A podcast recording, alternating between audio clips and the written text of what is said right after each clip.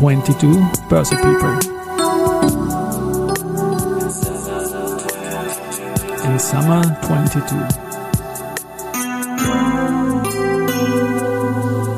Presented by Management Factory.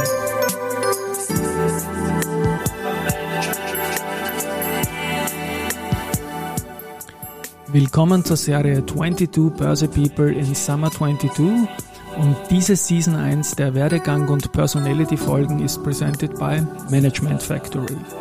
Mein Name ist Christian Drastil, ich bin der Host dieses Podcasts und mein achter Gast ist heute Stefan Schulmeister, der für mich der Mann mit der vielleicht größten Vielfalt im Wiener Kapitalmarktumfeld ist. Ja, herzlich willkommen bei mir im Studio, lieber Stefan. Servus. Ja, danke für die Einladung. Freut mich da zu sein. Freut mich sehr, sehr, sehr. Zunächst einmal die Vielfalt werden wir jetzt in der nächsten halben Stunde aufbereiten. Mhm. Aber ich muss ganz vorab sagen, Stefan Schulmeister, du wirst sicher oft, oft gefragt werden, ob du mit dem Ökonomen, dem bekannten Ökonomen verwandt bist. Bitte gleich in eigenen Worten vielleicht. Na, bin ich nicht. Schreibt man auch anders mit PH nämlich und ich, mich schreibt man mit, mit F. Genau, ich musste dich das fragen ja. einfach, weil ich, ich dachte mir schon, wenn ein Vater quasi mit PH seinen Vornamen hat, wird er den Sohn nicht. Das wäre komisch gewesen. F taufen. Gut, lieber Stefan. Ich habe dich, wie gesagt, anmoderiert äh, als einen der Kapitalmarktteilnehmer mit der größten Vielfalt von, von den Jobs, die du begleitet hast. Mhm. Ähm, wir werden nachher auch noch eine andere Facette gegen Ende äh, dieser Folge bringen, die mir sehr auch taugt. Spoiler Sport. Mhm. Auch da bist du sehr aktiv. Aber ich mag mal beginnen mit deinen Wurzeln. Wie bist du als junger Mensch äh, mit dem Kapitalmarkt in Kontakt gekommen und wie ist es bei dir losgegangen? Mhm. Ja, also ganz ursprünglich war ich im IT-Bereich als Projektleiter. Ähm, hat mir grundsätzlich schon gefallen, war aber nicht hundertprozentig das, was ich äh, langfristig machen wollte. Dann überlegt, ich habe zwei Leidenschaften, Sport und Wirtschaft. Wie kann ich das kombinieren? Ähm, habe dann Sportmanagement studiert, eh in Wien dann auch den Magister in Sportwissenschaften gemacht, habe dann gemerkt, äh, das ist noch nicht genug Wirtschaft, sondern es ist mir noch immer zu viel nur Sport. Und ähm, habe dann überlegt, wie ich das quasi das Wirtschaftswissen ergänzen kann. Habe dann in Krems äh, den MBA in General Management gemacht. Und ja, sage ich mal, war dann relativ breit aufgestellt ausbildungsmäßig habe dann mich beworben, äh, eigentlich quer durch die Bank bei allen möglichen Unternehmen und bin dann, würde ich sagen, eher durch Zufall, schon auch, ich hatte schon ein Interesse, bin eher durch Zufall eigentlich dann im äh, Finanzsektor gelandet, weil ich dort eigentlich dann auch die Einladungen bekommen habe. Und ähm, ja, habe dann gleich eigentlich als erste Station einen sehr interessanten Job gehabt, äh, gleich als Fondsmanager äh, bei der Dreibanken Generali in Linz und war da recht glücklich, dass, man, dass ich gleich mit dem starten konnte. Ich sag, meistens ist man vorher Analyst, dann irgendwann einmal Junior und, und hatte aber dort gleich die Chance, relativ viel Verantwortung zu übernehmen. Habe da auch ja, gute Unterstützung von meinem Arbeitgeber gehabt, dem sehr viel Vertrauen geschenkt und ich glaube, ich habe es dann auch äh, gut zurückgegeben drei Banken Generali. Von, von welcher Zeit sprechen wir da circa? War das? das? war vor ungefähr elf Jahren. Okay, also da hat es den Alois Wögerbauer natürlich schon genau. gegeben, auch ja. Wegbegleiter in Österreich, vor so natürlich es. von uns. Ähm, ich gehe noch mal ganz, ganz kurz zurück. Also du hast in der Wirtschaftskammer, glaube ich, äh, deine IT-Sporen auch genau. verdient. Aber warst du als Schüler schon irgendwie neugierig auf den Kapitalmarkt oder hat sich das dann erst später ergeben? Äh, ehrlicherweise nein. Also ich habe mich äh, eigentlich da sehr viel für Sport aus, fast ausschließlich äh, interessiert, wenn ja. ich ganz ehrlich bin. Genau. Äh, habe dann eigentlich das IT-Umfeld deswegen genommen, weil es heißt, die Jobchancen sind in dem Bereich am besten und äh, habe mich eigentlich äh, in meiner ganzen Karriere immer meinen Interessen entlang quasi immer mehr in eine Richtung bewegt, äh, wo ich, die mich schlussendlich dahin braucht hat, wo ich jetzt bin. Äh, und ähm, bin, ja, ich finde einfach der von, vom Tätigkeitsumfeld her, von dem, was man äh, wissen muss und mit dem man sich beschäftigt, ist einfach der Kapitalmarkt enorm interessant, weil er so vielseitig ist. Und ich wollte immer wissen, äh, wie funktioniert das eigentlich alles? Warum passiert, äh, was passiert? Also jetzt zum Beispiel mal äh, der Ukraine-Russland-Konflikt und was hat das für Auswirkungen am Kapitalmarkt? Was passiert da? Wie reagiert wer? Ich wollte in Diskussionen wissen, was ist da eigentlich los und, und mitreden können. Und äh, das habe ich so spannend gefunden und ähm, das hat sich dann eigentlich in den Diskussionen mit meinen Studienkollegen beim MBA dann eigentlich herauskristallisiert, dass von allen Fächern auch dort mich die Finanzen eigentlich am meisten interessiert haben. Und äh, ja, deswegen eigentlich bin ich dann hineingerutscht. Also mit IT verbinde ich persönlich, äh, ich bin ja kein IT-Experte, habe vielen, mit vielen äh, zusammenarbeiten dürfen und mit den Leuten verbinde ich hohe strukturierte Managementfähigkeit, Projektmanagement und so weiter. Hast du diese Skills mitnehmen können in den Kapitalmarktjobs, die du erworben hast in deiner Zeit als IT-Mensch? Ähm, Braucht man das dann quasi? Also ich habe jetzt sehr viel Projektmanagement gemacht. Ich muss sagen, äh, Projektmanagement habe ich am Anfang meiner Karriere jetzt ähm, nicht so viel äh, verwendet.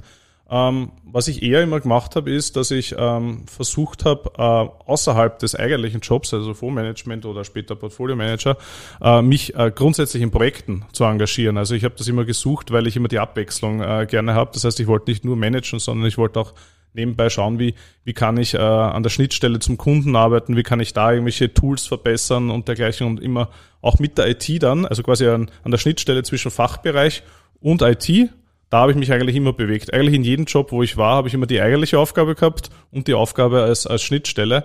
Also deswegen, da hat mir das eigentlich viel gebracht, dass ich die, das IT-Wissen habe, weil ich kann quasi die Sprache der, der ITler sprechen, aber auch des Fachbereichs und äh, das hat man eigentlich enorm genutzt und das habe ich in praktisch jeder Position dann in weiterer Folge eigentlich brauchen können. Wunderbar. Du hast äh, als Fundmanager im Bereich Fixed Income mhm. begonnen. Äh, was waren damals in den späten Nullerjahren oder wann war das? 2010, Na, 2000? Es war, es war da, da, es kann mich genau erinnern, weil da war die Griechenland-Krise, also Staatsschuldenkrise, okay, aber vor allem Griechenland so. das Problem. Ja, genau. Äh, also ich habe angefangen, da waren die Zinsen ja ganz woanders. Also ich, zum Beispiel für Italien, wenn ich mich richtig erinnere, waren wir auf 9,5 Prozent äh, Rendite ungefähr. Da kommt der Name Fixed Income ähm, auch noch Genau, und ich, äh, und ich habe äh, angefangen mit äh, den High Yield Fonds zu übernehmen. Äh, das ist ja, sage ich mal, vom Know-how her eine Mischung aus sag ich, Equity und Bonds, weil man muss sehr tief analysieren, also auch das Geschäftsmodell, aber andererseits auch schauen, geht sich das mit Geld aus, wie lange noch und so weiter. Also ist eigentlich eine sehr vielseitige Aufgabe.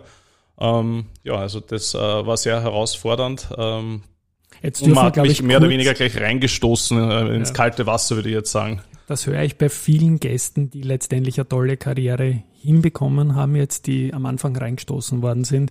Und ich bin jetzt kurz sentimental, sorry, dass ich ins Wort gefallen bin, aber High Yield habe ich halt schon so lange nicht mehr gehört, als es das noch gab irgendwann einmal. ja. Das war natürlich die Drei-Banken-Gruppe im weitesten Sinne. Ähm, gehört irgendwie zur Bank Austria. Du bist dann zur RCB, glaube ich, gewechselt in den Reifeisensektor später. Genau, ja. Wie ist es da weitergegangen und was hast du dort gemacht? Also ich war nur ganz kurz, äh, muss ich dazu sagen, im Sales und Relationship Management. Ähm, das war Bereich, also eigentlich äh, äh, Sales Trading und aber auch Relationship Management mit den börsennotierten Unternehmen. Habe aber da relativ schnell, ich wollte es ausprobieren. Äh, ich habe auch den Wechsel von Linz nach Wien gemacht, wo meine mhm. Äh, jetzige Frau gelebt hat. Also das war auch ein Mitgrund, einmal einfach zu wechseln. Haben wir das angeschaut und es hat sich damals schon abgezeichnet, dass eigentlich dieses klassische Sales Trading, also dass man wirklich mit dem Kunden spricht, bevor dann eben der, der Trade stattfindet, dass das immer weniger wird. Und äh, ja, ich bin ungern in einem Bereich, wo ich sehe, dass äh, eher äh, am, der, der Bereich am Absteigen nass ist. Ich habe schon gesehen, okay, Electronic Sales Trading, das ist im Kommen und ähm, habe mich dann deswegen wieder äh, relativ schnell, sage ich mal, weiter bewegt und bin dann eher wieder gesagt, okay, das eigentlich hat mir das bei der Dreibanken Generale besser gefallen. Es wäre natürlich schön, wenn es ein bisschen vielseitiger wäre. Habe dann eine kurze Zwischenstation bei, einer, bei einem kleinen Unternehmen in Wien gehabt, bei einer Investmentboutique und dann ähm, bei der äh, Erste Bank angefangen im Portfolio Management, also in der Vermögensverwaltung. Und was mir dort besonders gut gefallen hat, war, dass es wesentlich vielseitiger war als nur das Fondsmanagement weil man hat auch den Kundenkontakt, man hat den Kontakt mit den Private Bankern. Es geht sehr viel um maßgeschneiderte Lösungen. Das heißt, man muss ein bisschen kreativer sein.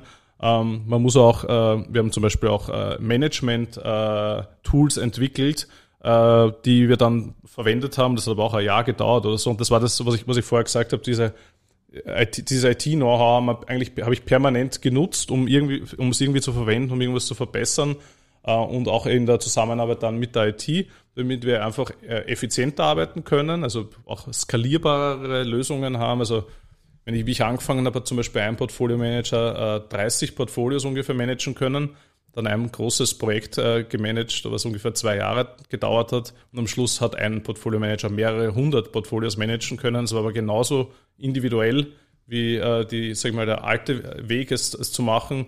Und aber einfach voll automatisiert und äh, also schon immer diese Kombination von Technik mit äh, dem klassischen Wertpapier-Know-how, das ist das, was mir Spaß gemacht hat. Ich glaube, gerade die erste Asset Management hat ja sehr viel Innovation in Österreich, nach Österreich gebracht, also in Österreich und nach Österreich und ist nach und nach in den vergangenen Jahren zur größten inländischen KAG geworden. Also die Vielfalt, zuerst Bank Austria, dann Raiffeisen, dann, dann Erste Group. Du warst dort lange Jahre und warst auch Chief Investment Officer. Strategist. Strategist, okay. Ja. CIO habe ich da irgendwo gelesen. Nein, nein, nein. Äh, okay. Was hast du da als Strategist gemacht? Ähm, also das war, die Idee war, dass ähm, es jemanden gibt, der nach außen zu den Medien auftritt oder auch gegenüber Kunden oder auch im Private Banking und auch äh, Content produziert, dass ähm, quasi einfach ein bisschen mehr äh, Präsenz hat am, Kapitalmarkt äh, und zum Beispiel ein Newsletter verfasst. Man muss sagen, okay, wenn man den Kunden äh, alleine lässt, zum Beispiel auch mit einer mit der Robo-Advisor-Lösung, die, wo ich auch hauptverantwortlich beteiligt war bei der Entwicklung, der Investmanager. Also wieder jetzt schon ein bisschen IT schwingt immer mit. Ja, ne? genau. ja genau. Und habe dann eben den Newsletter dafür gemacht, aber auch den Newsletter fürs Private Banking oder dann eben bei äh, Kundenveranstaltungen teilgenommen oder eben mit den Medien gesprochen. Und ähm, ja, äh, das, äh, das habe ich eine Zeit lang gemacht. Ähm, ist jetzt, sage ich mal, ähm, nicht äh, dann so gut gelungen, wie ich das gern gehabt hätte, was dann eigentlich auch der Grund war, dass ich dann mich anders umgeschaut habe. Ich wollte auch nie, ehrlich gesagt, der, der absolute Spezialist in einem Bereich sein, weshalb es für mich auch ein bisschen in die falsche Richtung gegangen ist, weil ich wollte eigentlich eher eine generalistische Position im Management haben und das war aber dann doch eine Expertenrolle und hat mich dort gesehen, weil man gesagt hat, okay, der kann sich gut verkaufen, der kann gut reden, der kann das gut erklären, ähm, hat man aber im Endeffekt dann äh, nicht nicht so, nicht so viel Spaß gemacht, wie ich geglaubt hätte. Ja. Du wirst, du wurdest mir auch vorgestellt als People Promoter. Ich kannte deinen Namen, ja, People Promoter, und ich habe den, den im Vorgespräch den Begriff mit dir auch abgeglichen und du hast genickt. Äh, was ist die, das Meaning dahinter? Was ist ein People Promoter? Warum bist du ja. ein People Promoter? Also für mich bedeutet das, dass man ähm, jetzt ich, ich, ich sage in meiner, in meiner Funktion als Führungskraft stelle ich nicht so sehr mich selbst äh, nur in den Vordergrund, sondern mir, also die Hauptaufgabe einer Führungskraft sehe ich darin, äh, die sagen wir, Hindernisse aus dem Weg zu räumen, damit man ein Umfeld schafft, damit die eigenen Mitarbeiter ihr volles Potenzial äh, entfalten können. Das ist einerseits eben sich darum zu kümmern, dass äh, äh, wenn es Probleme gibt, dass man sich, äh, dass man die aus dem Weg räumt, dass man eben damit, sage ich jetzt einmal, äh, anderen Abteilungsleitern spricht und so weiter und das abklärt, damit sich nicht die Mitarbeiter quasi abmühen müssen. Und aber andererseits auch die Mitarbeiter so einzusetzen, damit sie ihr volles Potenzial entfalten können, also damit sie eben entsprechend ihre Stärken äh, eingesetzt werden, damit die Schwächen nicht zum Vorschein kommen in dieser Rolle. Und ähm, das ist eigentlich äh, mir besonders wichtig, ähm, seit ich Führungskraft bin ähm, und habe das natürlich auch anders gesehen, habe aber auch bei der erste Asset Management zum Beispiel, mein direkter Vorgesetzter war für mich ein, ein Vorbild in der, in der Hinsicht. Der Wilhelm Spitaler kann man auch gerne mal loben. Ähm, ich glaube, der wohnt da ganz in der Nähe. Ja. ja. Also wir sind fast Nachbarn, ja. Ja, genau. Ich also Willi äh, recht gut auch, ja. schöne große Willi. äh, ja. ja. also der war für mich ein Vorbild. Also so wie er mit Mitarbeitern umgegangen ist, also so möchte ich das auch in Zukunft machen und äh, ich hoffe, es gelingt mir auch. Zumindest ist das Feedback bisher ganz gut. Du bist dann äh, nach Oberösterreich gegangen oder für ein oberösterreichisches Institut zumindest tätig gewesen. Hypo ich war auch in Linz. Du warst ja. auch in Linz, okay. Und dort als Leiter Veranlagungen. Jetzt sind mhm. wir also dann doch irgendwo beim CIO dann gelandet, oder? Kann man so nennen? Ähm, könnte man auch so nennen. Also es ist quasi die, äh, die Rolle war eben äh, direkt unter dem CEO, Bereichsleiter kann man sagen, für alles, was irgendwie mit Wertpapiere zu tun hat, außer Vertrieb. Also mit Vertrieb haben wir natürlich sehr eng zusammengearbeitet, mhm. aber die, die Rolle war halt das Management von drei verschiedenen Teams. Einerseits Wertpapier Operations, also alles, was Abwicklung betrifft, auch Fondshandel, dann äh, Produktmanagement und Compliance. Das waren die drei Teams. Und natürlich habe ich dann auch die Rolle eines, sage ich mal, klassischen Chief Investment Officers übernommen, äh, indem ich ähm, zum Beispiel die Artikel geschrieben habe, die dann auf LinkedIn publiziert wurden, die Marktkommentare. Also ich glaube, das ist die typische Aufgabe eines Chief Investment Officers. Und ja, das war ja, Teil des Jobs. Also wir haben ja bei der erste Asset Management den Blog, der dort ähm, publiziert wird und ich bin sicher, du hast auch irgendwas dazu beigetragen, zweimal oder dreimal jetzt schon als Finance Blog of the Year ausgezeichnet mit einer riesigen Jury und das nicht nur für Österreich, sondern für die Dachregion. Also irgendwie sind wir auch Journalistenkollegen. zu, die Frage zur Hypo Oberösterreich ist noch, äh, Klaus Kumpfmüller war damals schon der, der CEO. Ja. Und dort Compliance zu machen beim ehemaligen Chef von der Finanzmarktaufsicht ist sicherlich auch eine Guidance, die man sich durchaus wünschen kann, oder? Ähm, also ich habe äh, seinen pragmatischen Ansatz in der Hinsicht sehr geschätzt, also gerade nicht, gar nicht übertrieben, jetzt wie man vielleicht äh, vermuten würde, sondern äh, sehr korrekt, aber trotzdem pragmatisch. Und ich hatte auch ja die, das, das Team Compliance unter, unter meiner Leitung und muss sagen, wir haben einfach wirklich super zusammengearbeitet im Dreierrat, Compliance Officer, dann äh, der Herr Kumpfmüller und ich und das war einfach eine ganz eine tolle Zusammenarbeit und ich sehe Compliance jetzt nicht unbedingt das Hindernis, innovativ zu sein, sondern die Compliance schafft einen Rahmen, in dem man sich bewegen muss. Und äh, manche geben dann schon auf und sagen, man kann eigentlich gar nichts mehr machen, weil die, das ist alles schon so streng und dann kann man sich nicht mehr bewegen. Und ich glaube, es macht äh, die Qualität äh, einer, ähm, einer Führungskraft aus, äh, Mittel und Wege zu finden, dennoch innovativ zu sein oder das so, so zu verpacken, damit das auch gegenüber dem Kunden eben nicht bürokratisch rüberkommt, sondern einfach als Teil des, des Prozesses. Äh, und ähm, ich glaube, das ist auch äh, eine meiner Stärken, dass ich das, glaube ich, ganz gut kann und kreativ bin und mich nicht damit zufrieden gebe, dass man jetzt, man kann jetzt einfach nichts machen, jetzt können wir nur mehr drei Portfolios äh, quasi empfehlen, weil alles andere ist nicht mehr erlaubt. Also wir haben es geschafft bei der erste Asset Management, dass wir mehr oder weniger unendlich viele Möglichkeiten geschaffen haben, die man empfehlen kann und halt ein, ein System aufgesetzt, das das ermöglicht hat, das hochautomatisiert war da braucht man halt ein gewisses Know-how, das war dort vorhanden und äh, also ich habe super Kollegen gehabt, mit denen ich arbeiten habe können und ähm, ja, also ich, es geht. Es, man kann auch in dem äh, Umfeld mit den Compliance-Regeln gute Produkte anbieten. Also all das, diese für mich wirklich, ich möchte es nochmal erwähnen, extreme Vielfalt, da kann ich fachlich halbwegs folgen, kenne die Positionen, kenne die Arbeitgeber, die Banken. Dein jüngster Wechsel hin ist äh, hin zu einem Gebiet, wo ich mich leider mehr culpa noch viel zu wenig auskenne. Du bist in den Kryptobereich gegangen, bist zum Marktführer in Österreich, zu Bitpanda gewechselt. Was waren da die Beweggründe, Stefan, und was machst du bei Bitpanda? Ja, also ähm, und wann, war, wann ist das losgegangen? Ja, ich war eigentlich äh, sehr zufrieden mit meinem Job bei der Hypo Österreich. Also habe äh, mich dort wohlgefühlt. Ich habe auch meinen, meinen Chef äh, sehr geschätzt und äh, habe auch viele Freiheiten gehabt. Das war alles, alles super. Ähm, was mir dort ein bisschen gefehlt hat, war, dass ich in der IT nicht viel bewegen konnte, weil da schon, sage ich jetzt mal, bei einer klassischen Bank halt die Systeme mehr oder weniger gegeben sind. Man hat halt weniger Freiheiten, da irgendwas selber zu entwickeln. Und dann hat mich eben der Chief Product Officer von Bitpanda angerufen. Der hat wiederum über sein Netzwerk äh, von mir sozusagen erfahren und äh, hat jemanden gesucht, der einerseits befähigt ist, eine Geschäftsführerrolle in der wichtigsten Tochterfirma von Bitpanda zu übernehmen. Das ist die, die Wertpapierfirma, die die Lizenz zur Verfügung stellt, um überhaupt Wertpapiergeschäft anbieten zu können. Und, ähm, und zweitens, äh, der aber auch dann einen Beitrag leisten kann zur Produktentwicklung im Wertpapierbereich. Und da ich jetzt, sage ich mal, da diesen Investmanager zum Beispiel entwickelt habe, so als das Leuchtturmprojekt in meiner Karriere. Ähm, das ist dem quasi auch äh, äh, mitgeteilt worden, dass das eben ich war und, und wer das nicht war. Und, und dann habe ich gesagt, ja, das wäre eigentlich der optimale Kandidat, hat mich angerufen. Es war sehr unkompliziert in einer Woche erledigt. Und ist es für dich als Banker, der, der viele Stationen durchlaufen hat, erfolgreich durchlaufen hat, ein Clash of the Cultures, dann bei einem schnell wachsenden Kryptounternehmen anzudocken? War das ganz anders oder oder wie hast du das wahrgenommen? Ja, also ganz anders. Bist du da ein Alter mit 40? Ah, ich bin einer der Ältesten dort, okay. ja. Also ich, ich weiß es nicht, ich würde schätzen, dass ich unter die 5% Ältesten bin. Okay, ja.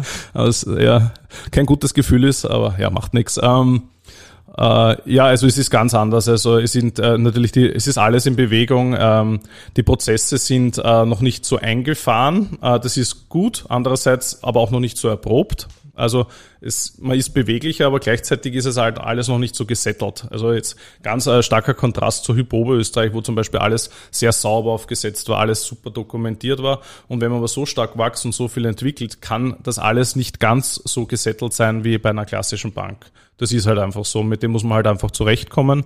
Und ähm, man muss auch äh, seine Rolle finden im, im Unternehmen, weil äh, es werden Rollen neu geschaffen wo dann ganze Abteilungen nachher dann äh, äh, quasi angehängt werden und, und sucht da deine Leute, das ist so ein bisschen die Aufgabe und jetzt, jetzt lauf. Und so also war es bei mir, ich habe angefangen eben, ähm, war quasi der Abteilungsleiter ohne Abteilung und ähm, haben wir dann die Leute selbst gesucht äh, und natürlich auch aus meinem Umfeld, von meinen vorigen Stationen, die besten Leute versucht zu bekommen, sind mir auch ein paar gefolgt.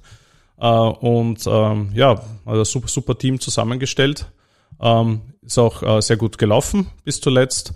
Ähm, leider sind dann diese ganzen Turbulenzen kommen, auch die eigentlich nicht weniger vom, natürlich am Kapitalmarkt sich auch niedergeschlagen haben, aber mehr am Kryptomarkt. Und jetzt ist, äh, sag mal, dieses Sparprogramm, das dann äh, eingesetzt hat, hat mich jetzt auch in meiner Abteilung leider negativ betroffen. Aber es hilft eh nichts, man muss eh nach vorne schauen. Wir haben ja in den vergangenen Tagen gesehen, dass sich gerade der Kryptomarkt durchaus einem, einer Bodenbildung äh, zugewandt hat und es jetzt jetzt, also wir sprechen jetzt zweite Julihälfte, durchaus wieder ein bisschen Stabilität zeigt. Ähm, was macht dir Spaß an dem? Was sind das ganz andere, dieses Trial and Error Denken? Ich denke, ihr seid vollkommen strukturiert, aber trotzdem mit hohem Trial and Error Faktor dort. Ja. Na, na, grundsätzlich ist, herrscht die Einstellung, äh, wir können eh alles. Also, also diese extrem positive Einstellung, dass man sagt, ähm, man traut sich alles zu und alles ist möglich. Und ähm, also das macht mir Spaß und man kann einfach Sachen komplett neu denken. Und auch jetzt äh, meine Kollegen aus dem regulatorischen Bereich ähm, ticken einfach ein bisschen anders. Die, die haben genauso den Fokus drauf, dass alles sauber aufgesetzt ist, aber gleichzeitig schauen sie, wie können wir uns da kreativ drin bewegen? Also was können wir, wie können wir das aus, ausreizen, mehr oder weniger jetzt im positiven Sinn? Und äh, so schaffen wir dann halt Lösungen, wie zum Beispiel den 24-7-Handel, äh, das ist äh, spannend, oder auch ähm, Fractions anzubieten äh, ab einen Euro.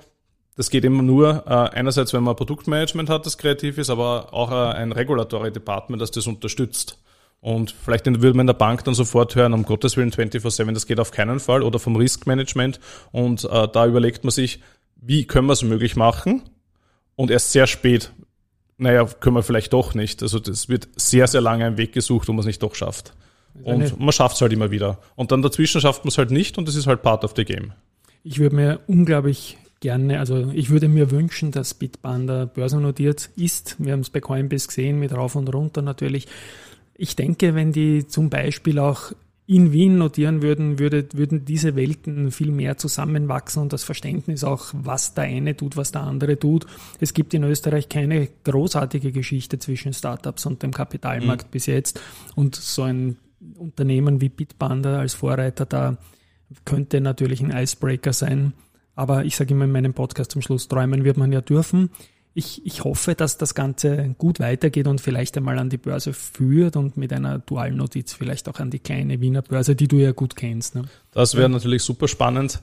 Ähm, es wird sich jetzt sicher ein bisschen nach hinten verschieben. Ähm, also ich glaube, wir waren auf, eigentlich auf einem guten Weg dahin. Ähm, aber jetzt muss man einmal, jetzt müssen wir uns ja. konsolidieren, äh, werden die Zeit jetzt auch nutzen, äh, wenn jetzt die Umsätze vielleicht ein bisschen zurückgegangen sind, dass wir an unserem Produkt feilen und dass man dann umso stärker wieder zurückkommt, wenn der Markt wieder dreht. Wunderbar. Jetzt komme ich noch zu dem eingangs gespoilerten Sportbereich. Also nach deinem Hobby, glaube ich, frage ich dich gar nicht. Eins der Hobbys ist sicherlich der Sport. Mhm. Du warst aktiver Fußballer in St. Pölten.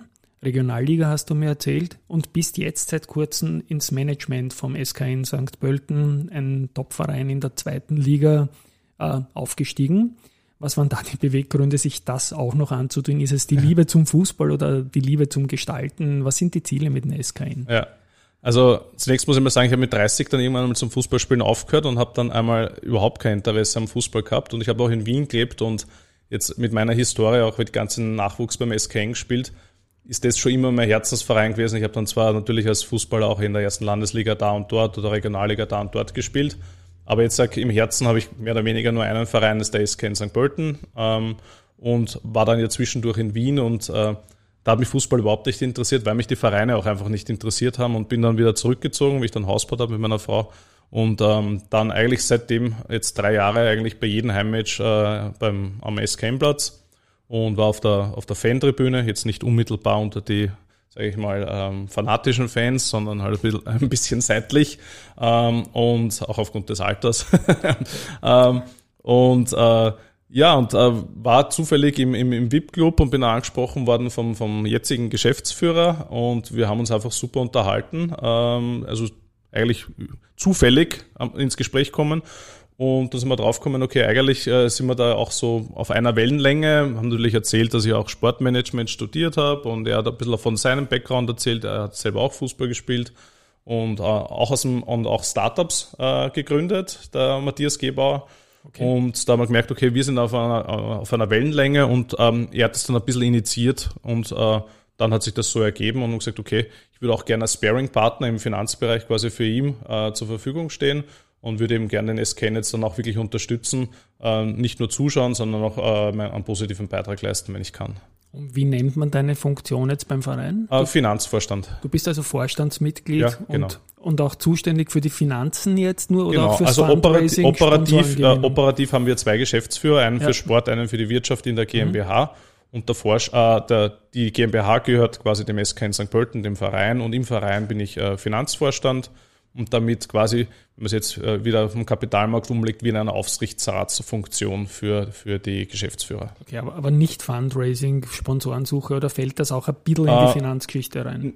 Ist nicht meine eigentliche Aufgabe, aber ich glaube, niemand hätte was dagegen, wenn sich was wenn, ergeben würde. Wenn dir einer zulaufen ja. würde. Gell? Also ich, ich gehe kurz die zweite Liga durch. Wir haben die Vienna drinnen, wir haben die Admira als Absteiger, also auch gar nicht so weit geografisch, ganz, ganz tolle ja. Vereine. Wir haben Liefering, die nicht aufsteigen dürfen. Ich glaube, so gut war die zweite Liga noch nie. Der FAC darf man auch nicht vergessen in Wien, die, die fallen immer ein bisschen durch, gegen die Vienna natürlich. Ähm, sportlich ganz kurz was ist das Primärziel und was wäre, wenn es super läuft, noch schön? Ja, also ich, wir haben ja ein bisschen reduziert, jetzt sage ich mal auch äh, vom Budget her im Vergleich zum letzten Jahr. Letztes Jahr ja jeder glaubt, äh, wir müssen jetzt alles äh, zerreißen und sofort wieder aufsteigen. Ähm, ist nicht gelungen. Ähm, ich glaube, der Verein hat selber gewusst, dass das nicht so einfach wird, aber die Erwartungshaltung war eine andere. Ähm, aber es ist immer schwer, wenn man von der Bundesliga absteigt, dass man dann gleich wieder aufsteigt. Es gibt, glaube ich, fast niemanden, dem das gelingt. Äh, und ähm, haben jetzt ein bisschen sparen müssen, äh, haben den Kader jetzt budgetmäßig reduziert, aber qualitativ, glaube ich, nicht wirklich verloren, sondern halt einfach verjüngt und dadurch eigentlich äh, jetzt mehr Potenzial für die Zukunft. ich glaube, das ist wichtig, dass man junge Spieler aufbaut, die uns dann auch hoffentlich lange erhalten bleiben und nicht so sehr mit Spielern arbeitet, die dann eh gleich wieder weg sind. Und so werden wir das Jahr nutzen, um uns, um uns zu stabilisieren, auf hohem Niveau hoffentlich wenn es ganz, ganz super rennt, können wir vielleicht vorne mitspielen. Äh, aber wie du eben gesagt hast, es, die Saison wird sicher schwer, weil sehr viele gestandene Vereine auch mit einem entsprechenden Budget jetzt in der Liga sind, äh, mit sehr guten äh, Kadern und mal schauen, wie es läuft. Letztes Jahr ähm, haben wir, waren hohe Erwartungshaltungen da und wir haben die nicht erfüllt. Vielleicht ist es dieses Jahr umgekehrt. Jetzt ist nicht so eine hohe Erwartungshaltung da und wir überfüllen sie. Das wäre natürlich schön. Wer ist für dich der Favorit in der Liga auf den Aufstieg? Ähm, grundsätzlich glaube ich immer, dass es wichtig ist, dass man eine gewisse Kontinuität hat. Deswegen würde ich jetzt persönlich den FAC äh, favorisieren. Den FAC, spannend, ja. ganz, ganz spannend.